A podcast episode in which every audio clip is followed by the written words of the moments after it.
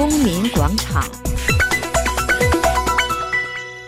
各位听众，北京当局开始收获网络大扫除的果实，不少微博作者，包括那些最尖锐、粉丝慎重的大 V，也收敛起来。他们的评论现在变得温和起来，大约不能因此责怪他们太软弱。看看正在盛行的对所谓传谣人士的铁腕镇压，的确令人望而生畏。观察家注意到，尽管网络的过滤和筛选已经十分严厉，当局仍要捕到漏网之鱼。北京当局打响了全面控制舆论网络的战斗，他们只称一些微博作者的只言片语对社会、对国家产生了负面影响。北京的动作自然受到外媒关注。法新社评论说，这一控制网络的战斗由习近平亲自在八月间举行的意识形态和传播研讨会上发动。在这一会议上，习严厉地抨击西方价值观。他语重心长地指出，从今以后，意识形态领域的战斗主要在网上进行。主席一声令下，宣传官员们立即号召组成一支强有力的、能够占领新媒体阵地的力量。他们要求中国的新闻人接受马克思主义训练。中国喉舌求是称，网络充满了无数负面的信息和批评的声音。这种声音不断重复说，政府的行动能力很差。习近平一亮剑，数百名网络活动人士旋即被抓，指责他们的罪名是在网上造谣。一场声势浩大的网络打谣就此展开。最令人炫目的是，中国的两高不失时机，配合党的指令，最高人民检察院和最高人民法院颁布网络谣言量刑规定：凡一条谣言被转发五百遍，那么谣言始发者会冒着最高被监禁三年的危险；如果这条不良信息被点击浏览了五千遍，信息的作者同样冒着被送入监狱、被判三年的危险。中国的法律界人士怎么看？我们电话上约到两位律师，一位是北京的刘晓元，一位是广东的吴律师。刘晓元认为，啊，这种打谣的他太扩大化了。我对于谣言没有必要这这么恐惧，因为啊，谣言使于信息公开，不要动不动就呃以涉嫌犯罪来，因为。中国有一个治安管理处罚法，这是一个行政方面的处罚，你不要动不动就上升到一个犯罪的这个高度啊。有些当然网络上是散布谣言，这是我还是认为这是不对的啊。嗯嗯国家可能不愿意是故意散布谣言。嗯。对吗？对对。故意编，特别的编造谣言。嗯。但是这个事情发生了后，能够调查的还是不要动不动上升到刑法的高度。嗯。呃，来打打击。那么目前来看，所有没有发现哪一起谣言，仅仅造成了社会的严重混乱，造成了什么严重后果？我认为就是这这两天发生的那个小孩，甘肃省张家川的那个小孩。甘肃张镇这一个小孩子提到一个非。质疑一个非正常死亡，哪怕是他带有一点渗透性，也没造成严重后果嘛？嗯，对吧？这个质疑不能上街，你都要调查清楚了。那么像这种第一个学生，你都，呃，以刑事犯罪的。样子，那个学生还在上学，还是个未成年人。嗯，像这类案件，《中安管理处罚法》里面实际上有规定，《中安管理处罚法》里面也有对散布谣言的、编造事实、散布谣言的有一个警告，或者罚款，或者治安拘留。但是这种处罚毕竟是一个行政处罚，呃，期限很短，一个行政拘留就期限就很长了，并且上升到犯罪的打压。你这样，那像这个这个学生案件，很可能会毁了这个学生一生。他只是一个质疑。法新社北京发出的消息，引自一名微博作者的话说：“当局这样做形成了恐怖的气氛，他们的目标很明显，堵嘴，要堵住所有人的嘴难。所谓防民之口胜于防揣，擒贼先擒王。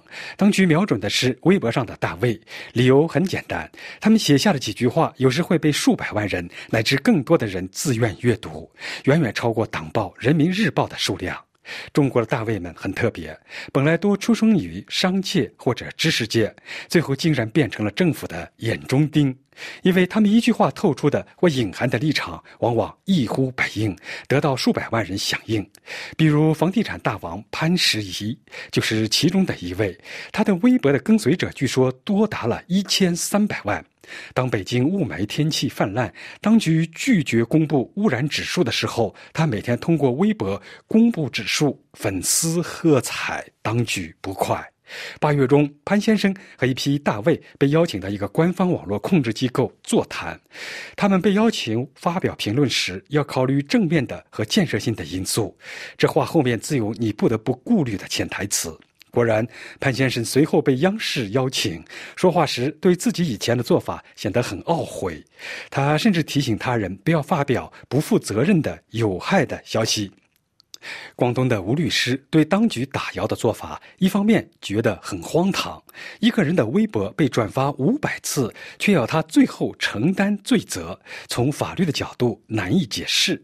他说：“就是我们做律师的，就是一咱们都不说政治的事，咱们就光说法律啊。嗯，法律还都还不说那个什么司法解释跟人大立法这个，咱们都不说那个。嗯，就单单说本来他现在把这个谣言要入罪的嘛，是吧？”本来是入罪是要有我自己有个行为嘛，对不对？嗯，我自己要有做了这个事儿，就是产生了后果，才能够入罪嘛。这是一个主观上，呃，我我有一个故意，这个这个不说，就从这个事实来讲，就比如你做了什么事儿，嗯，然后有一定后果，这两个东西才能够。判你有罪嘛？但是你现在他五百个转发这个很概念，你的微博我给你转了，转了五百下，结果结果你坐牢了，这个就就很荒唐嘛，是不是？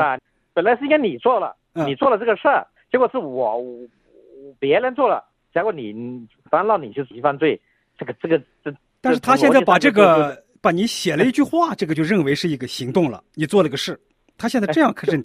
对对对对，就是咱们都不说言语，不说那些东西，我就咱就刚刚从从从刚才这个角度来讲，就是说你本来是我转了这个东西，我转了五百零一条啊，结果你就构成了刑事犯罪。嗯，我不转这个你就不构成，那那那管那我我发个微博，我我哪知道他会转啊？对，我哪知道他会转五百条啊？是不是？我都没法控制的东西，你你那我我只有不说话了，对对不对啊？对对，我一说话就随时都面临这种危险。是不是？那现在这个因特网现在在中国这几年其实发展的非常蓬勃啊，而且这些年也没太这么追究谣言。其实那个文革末期的时候追究谣言呀，什么什么时候，现在怎么突然要搞起这么一场追究谣言？呃，我我个人的看法哈，为我因为我读书啊，一直都比较关心这些政治啊或者时事哈。虽然我做律师，但是还是比较关心。这实际上这个以我的分析来判断，实际上就也很简单。嗯。就是一个宣传，嗯，一个舆论的作用，一个新闻的作用，嗯，因为我们在中国是它是没有报纸，没有电视，是这个是被控制死的，传统媒体是被控制的，所以这个微博，嗯，这个网络，QQ，嗯，那些东西，包括现在的那种即时通讯工具啊，嗯，微信啊，什么外国国外那些小众的通讯工具，这些实际上是冲破了它的这种封锁，嗯啊，呃，当然在这个。特别是在微博，它现在主要是针对微博哈哈。对。微博上它里面又有各种层次的这这种微博吧，有些几十万粉丝，有时有些一千万的。那你一千万等于说一有一千万个读者，你现在报纸很多也就几百万啊、几十万啊，都都这些了，杂志几十万呢，所以它这个影响力是非常大。所以呢，从当局的角度来讲，他要控制就是以现在这种方式来控制嘛，是吧？实际上要把网络这种新闻的呃那个开放。报禁的这种开放的这样一个形式，尽量把它控制，或者说尽量减少它的影响力。像我们这样只有几千个粉的影响力就不大了。你怎么转，我估计他都不理你的，是不是？但是你几十万呢，或者几百万那种那种大 V 的话，你转什么东西你得小心点。你敢转就敢整你，就这样来控制。所以道理上就本质上怎么样，就这样去分析。实际上这个事这么一想就非常透彻，对不对？目前我们感到就是中国整个的形势，因因为因为你就。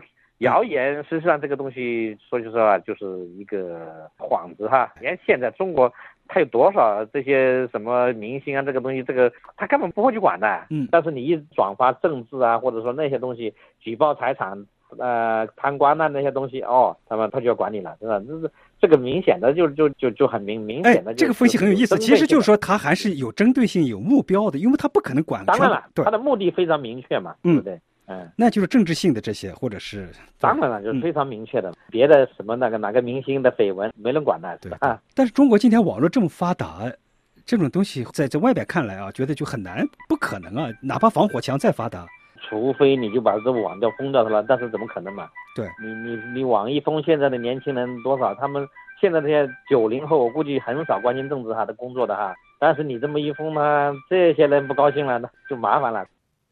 这一打谣运动产生的效果，有一百多万粉丝的电影演员王小石感觉到当局施加的压力。他说：“我比较小心，我要发表的东西，不管要发表的是什么内容。”朱泽律师承认，他开始自律，放弃写一些涉及官员贪腐的东西，涉及国家安全的更不写。